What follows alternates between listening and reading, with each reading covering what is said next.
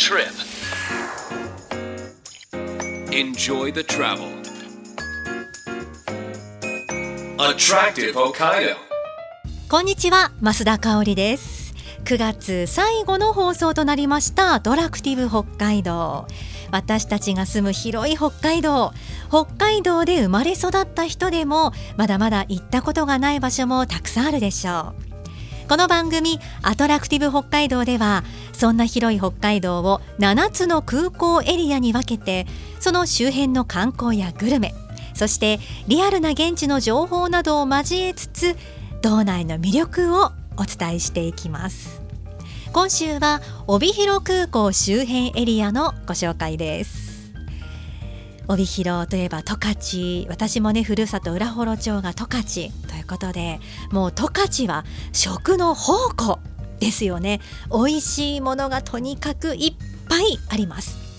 で今帯広に行って私がねここのお店で食べてみたいと思っているものがあるんですけど先日ねある方から教えてもらったお店なんですけどあなたは帯広でジンギスカンを食べると言ったらどこのお店おすすめですか？私ねあのこれある方から教えてもらったんですけど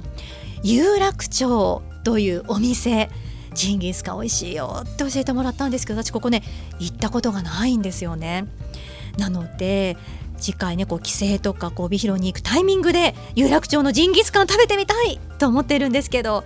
どうですかね？リスナーの方で食べたことある方もいらっしゃると思うんですけどマトン肉が柔らかい。そしてねコスパもいいんだそうですよね。この有楽町私今ね行ってみたいリストに入っているお店なんです。さあ今週は帯広空港周辺エリアのご紹介です。お楽しみに。アトラクティブ北海道空港を拠点にレンタカーを借りたり列車やバスで周辺スポットを旅すると時間に余裕を持って楽しむことができる。そんな旅はいかがでしょうか？新千歳空港旭川空港稚内空港女満別空港釧路空港帯広空港函館空港。この7つの空港を拠点に周辺エリアのおすすめ情報などをご紹介します。今週は帯広空港周辺エリアのおすすめ情報です。北海道の中には、まあ、帯広に限らず各エリアで美味しいものがたくさんありますよね。また実りの秋は収穫された美味しい味覚で溢れているそんないい季節。北の大地北海道は迎えています。中でも十勝はじゃがいもや天菜小麦豆類などなどたくさんの農作物が作られていますがじゃがいもの生産量全国の市町村別に見てみると1位が帯広市なんです。十勝のじゃがいもは昼と夜の寒暖差がでんぷん化を高め美味しくて栄養も満点なんです。帯広の大正地区では特産品の帯広大正メイクインが栽培されています。毎年9月の下旬には帯広大正メイクイン祭りが開催されているんですが今年はウェブでの開催です。その特設ウェブサイトが明日まで公開されています。イベントを紹介する動画や帯広大正メイクインを使ったレシピまたオンラインショップで購入することもできますのでぜひ帯広大正農業協同組合のホームページご覧ください。道外の方の贈り物にもじゃがいもとかもね喜ばれますもんね。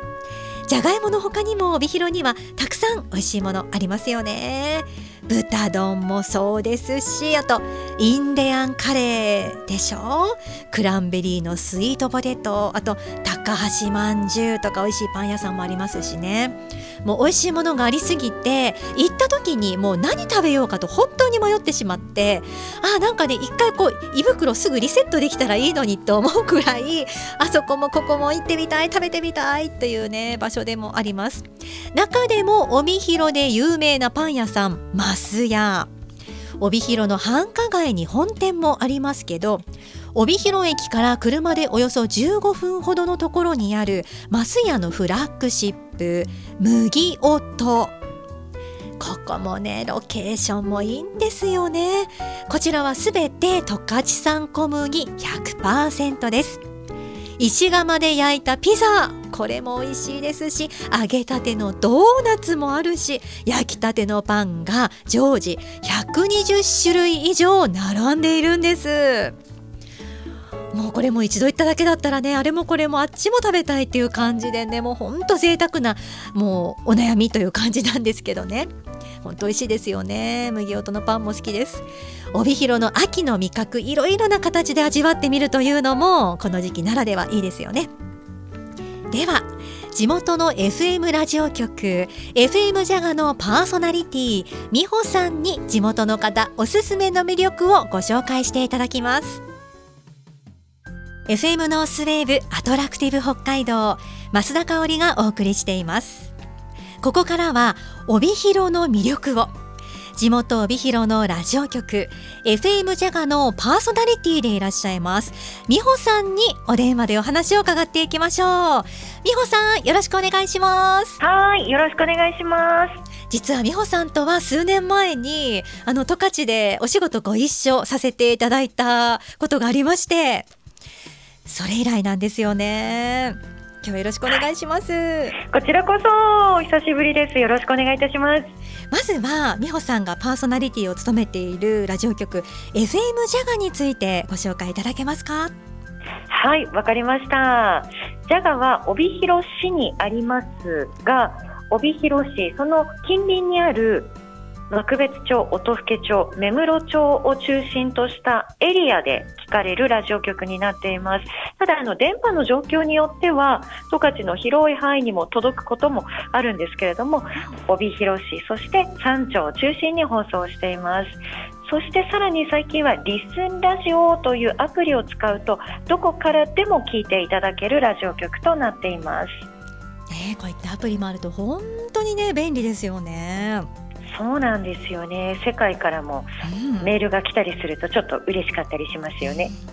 で美穂さんが担当している番組どんな番組ですか？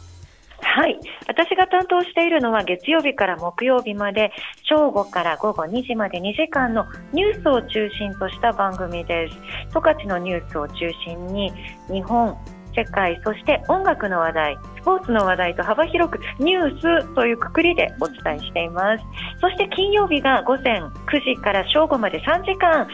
地元の話題を紹介するまた地元だけじゃなくていろんなトピックスを紹介していくような番組を担当しています。さあそんな美穂さんに今日はね、地元の方に帯広のおすすめを教えていただこうということで美穂さん今日は何をご紹介いただけますか？はい。今回は帯広にもあるんですけれども十勝というちょっと広めなエリアでご紹介できればと思っています。はい。十勝管内に今新しいワイナリーが続々とオープンしています。へえ続々となんですね。そうなんです。実はですね今年9月まあ本当に9月に入って池田町内に新しいワイナリーがオープンしました。池田町と言いますと池田にあるワイン城をご存知の方も多いと思います。十勝ワインという名前でワイン飲んだことがあるという方もいらっしゃるかと思いますし、そのワイン城の近くには Dreams Come True の施設があって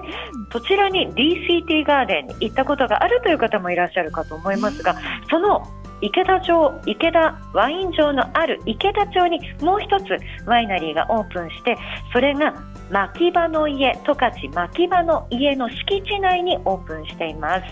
はあそうですか。なんかあそこ最近ねあのワインダルを使ったなんかサウナがね登場したりとか。そうなんです、ね、よくご存知ですね。ね十勝出身十勝大好き。なので。でもワイナリー知らなかったですよ。新しくオープンしたの。そうなんです。この酒造免許を取得したのが9月の13日なので本当にできたばっかりなんですよね。うんうん、で池田町内では2つ目となりますけれども十勝管内に実はワイナリーが2019年9月に相沢農園帯広市内の板平という地区にオープンしていますさらに2020年10月には目室町内に目室ワイナリーがオープンしているんですよね。というわけで4カ所目となったのが今回の十勝牧場の家の中にできた敷地内にできたワイン醸造施設となります。ああなんか本当続々ですね。楽しみですね。そうなんですよ。しかも今後2030年を目指して音更町内にもワイナリーを開設しようという今動きがありまして、えブドウの苗木の移植作業などもすでに行われているんですよね。えー、まあ、こうなってくるとまたこの十勝の観光のこうベースっていうか楽しみ方も広がってきそうですね。そうですね多分あの十勝と言いますとスイーツの美味しいところスイーツ王国というイメージもあると思うんですけれども、えーかなり幅広い年代、世代の方に楽しんでいただける地域になっていくんじゃないかなという期待があります。美味しいもの、農産物、そして酪農もありますので、チーズなんかも工房がたくさんあって美味しいです。さらにはワインもできますと、大人にとっても魅力的な街になるんじゃないかなと思っています。うんおっしゃる通りですね。ワインとそっかチーズもね、いろいろあるから。そうなんですこの工房をちょっと巡って買い物をするっていうのも楽しいですし合わせてワイナリーをドライブするっていうのもしていくと、うん、1日では回りきれない魅力があるかもしれませんね。うんますますこの十勝の魅力っていうのがね大きく膨らんでいくそんな感じがしますね聞いていると。そうなんです。そして今もうオンラインで新しいワイナリーのワインもそれからブドウジュースも買うことができますので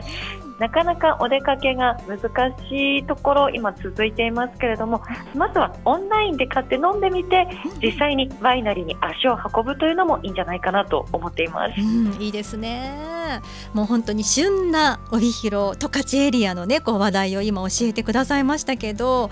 まあ、あの美穂さんはその十勝ご出身ということでその中で感じている帯広の最大の魅力どんなところにあるでしょうか？そうですね。帯広十勝の景色というのはかなりいわゆるイメージする北海道というイメージと合致するんじゃないかなと思っていましてヨーロッパにも似た雰囲気があってそしてその食べるものですとか飲むものもヨーロッパに近づいている。そういったこう少しこう豊かな遠くに遊びには出かけられない時期だからこそ十勝で楽しめることがたくさんあるのかな地元の魅力に再発見というところが最近あります。うんなんか本当私も十勝出身というところではますますこの十勝の資源を生かした観光っていうところに期待していきたいなというそんな気持ちにさせていただきました。はい楽しみです。ね地元帯広のラジオ局 FM ジャガのパーソナリティ美穂さんにお電話をつないでお話を伺いました。美穂さんありがとうございました。こちらこそありがとうございました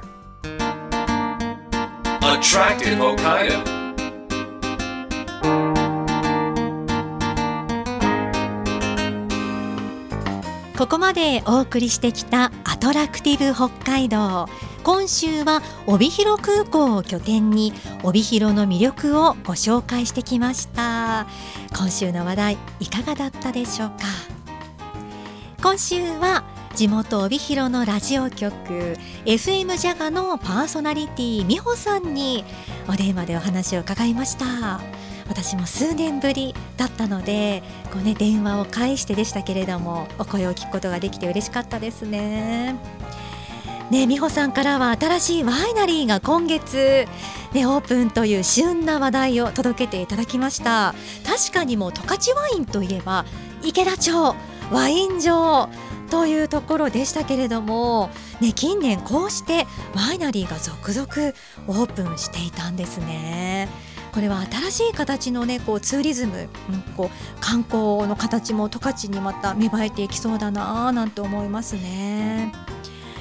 ね、私はやっぱ十勝に帰ると FM ジャガーとか地元のねあのコミュニティラジオ局も聞きたくなってやっぱり車なんかでねこうチューニングしたりするんですけど今はね離れていてもこうリスラジとかのねアプリでも聞くことができるので本当に便利な時代ですよね。私もこうして毎週いろんな地域の魅力に触れるにつれて行きたい場所そしてね十勝も行ってみたい食べたいものがどんどん増えてきて